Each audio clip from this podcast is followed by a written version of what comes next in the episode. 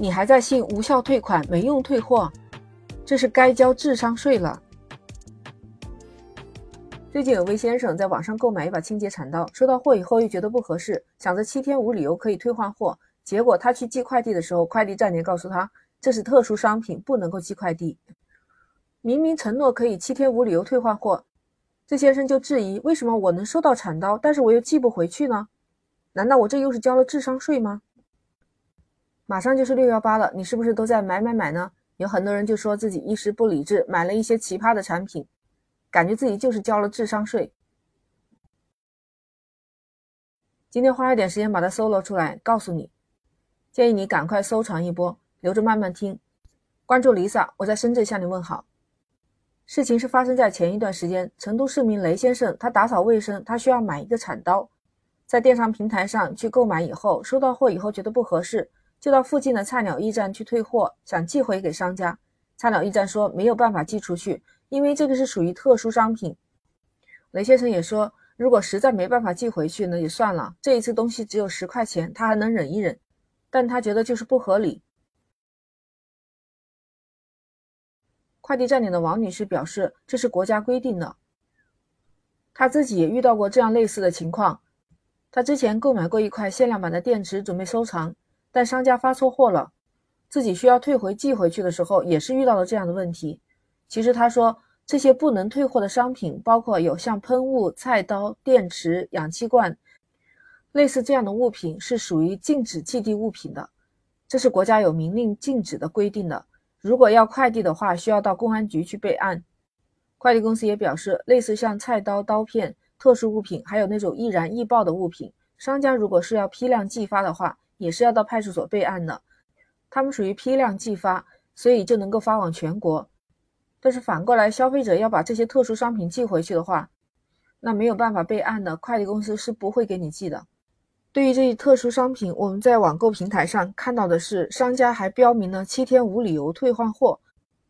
雷先生也说，如果实在没办法寄回去，那也算了。这一次东西只有十块钱，他还能忍一忍，但他觉得就是不合理。你是不是觉得这也是非常不合理的？不知道你有没有遇到类似这样的事情？还有一些大件的物品，比如说电动车，你买的时候可能冲动了，一时下了单，结果你觉得是可以七天无理由退换货，等你收到货之后，发现退货成本相当昂贵，最后就是忍一忍，还是把这货物给收下来了。你有没有见过购买智能垃圾桶的？你听上去是不是感觉很高大上啊？具有很多自动化的功能，包括自动开关盖子、自动打包、自动换袋子这些功能，就省得你脏了手吧。那其实有人体验下来根本就不是这样的，说每一次扔个垃圾要等两秒钟以上，完全没有普通垃圾桶那么方便。再说到它要自动换袋打包的动作，那需要标准的垃圾袋，那这些垃圾袋是非常贵的。后来想想自己平时在超市里面带回来的垃圾袋就完全没有用武之地。那简直就是妥妥的浪费，因为这些高大上的东西价格都不便宜，想想自己都可以买几十个垃圾桶了，难道用其他的普通垃圾桶不香吗？坏了就可以扔掉，轻松愉快。另外，它又是电动的，如果电动东西坏了，它要去维修，又增加一笔不小的费用。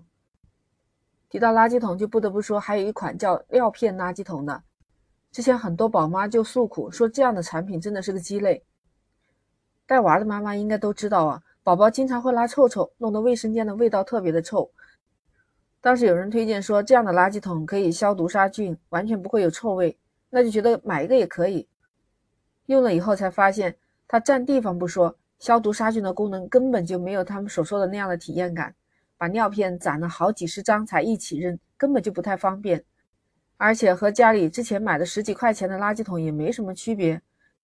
最后，垃圾桶丢在角落里面，也没有人使用了。还有一款叫湿巾加热器的，湿巾都知道啊，尤其是带宝宝的妈妈，给宝宝去擦身上或者是脸上不舒服的时候特别好用。但是在冬天的时候就觉得可能凉凉的，对孩子不好，觉得有一个湿巾加热器可能会很方便。买回来以后才知道，这用处根本就不大。湿巾加热器只有最上面的几张才有温度，底下的根本就没有。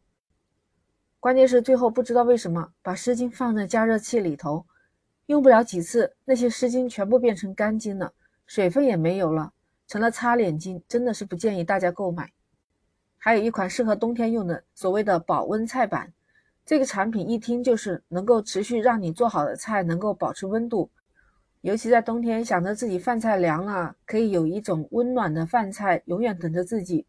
这种产品还可以温暖暖茶、解冻或者是烘干一些食品。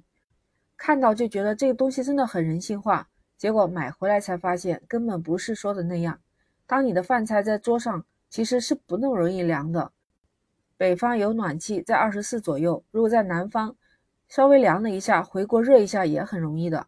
那这个产品的原理只是相当于一个电磁炉，它是有加热效果的，但功率不会太高，所以说时间也很长，反应也很慢。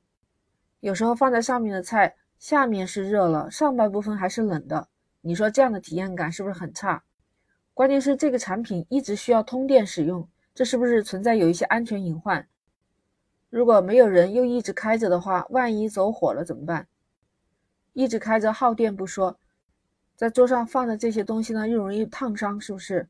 还有这种电子产品又不能和手机放在一起，哎，总之是觉得买回来以后就觉得是一件可笑的事情。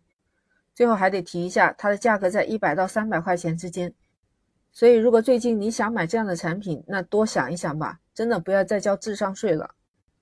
除了我说到的这些，还有一些像以前已经说过的，像买盲盒呀，还有买的婴儿床啊，买的景观车呀，买的那些奶嘴呀。当时只是想为了孩子好，什么都敢买，结果买了没多久，发现几乎都没怎么用上，然后妥妥的就是浪费了。关键还是特别的贵。在你的生活当中，哪一些是你觉得鸡肋的产品交了智商税的？欢迎你在评论区留言。那今天 Lisa 就和你聊到这儿。如果你喜欢，请订阅、收藏、转发我的专辑，下一次你也很容易找到我。我们下期再聊，拜拜。